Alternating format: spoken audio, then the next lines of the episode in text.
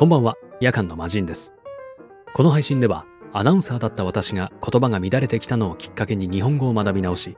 語り継ぎたい日本語と題しまして、私が個人的に素敵だと思う言葉を紹介していきます。バレンタインデー、本日の言葉はこちら。恋結びです。恋結びとは、恋人との関係が絶えないように神様に願って紐を結ぶことを言います。いわばおまじないですが、いつの時代もおまじないというのは人々に根付いているんですね。恋のおまじないと言いますと、学生の時にありました。消しゴムに名前を書いて、使い切ったら成就する。皆さんやりませんでしたでしょうか？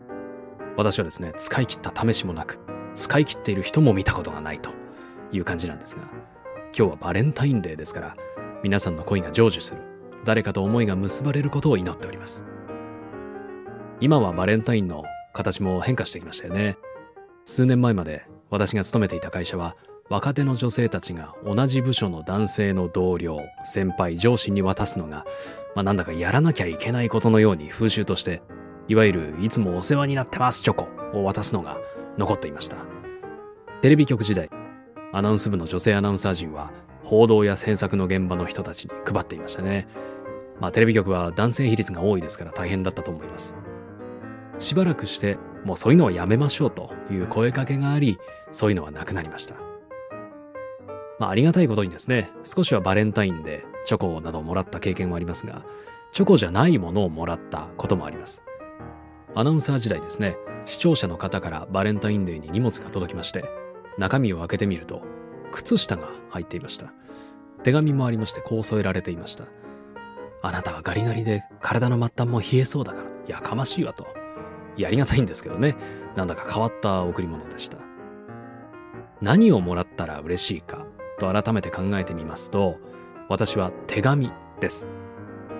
妻と結婚する前にですね、イギリスと日本で遠距離恋愛をしていたんですが、その時、もちろん毎日連絡は取っていたんですが、月に1回から2回手紙でのやり取りをしていました。デジタルが発展している今、時間をかけずに思いを伝える、まあ、つながれる手段というのは山のようにありますが、あえて時間をかけてじっくりと自分の思い、そして相手への思いに向き合うことは深い作業でした。また相手からも手紙をもらえるわけですが、その人の思いだけではなく人となりやぬくもりみたいなのも感じられて、本質的な思いに触れられる気がしました。まあ、一生の宝物だと思っていますが、形に残るものというのは思いだけではない質感も添えて相手に届けることのできる贈り物だと思っています。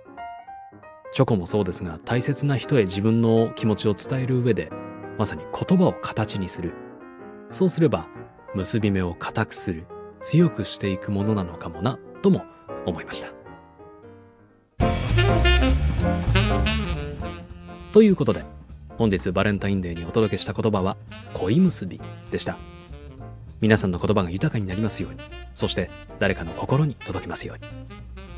それではまた次回お会いしましょう。夜間の魔人でした。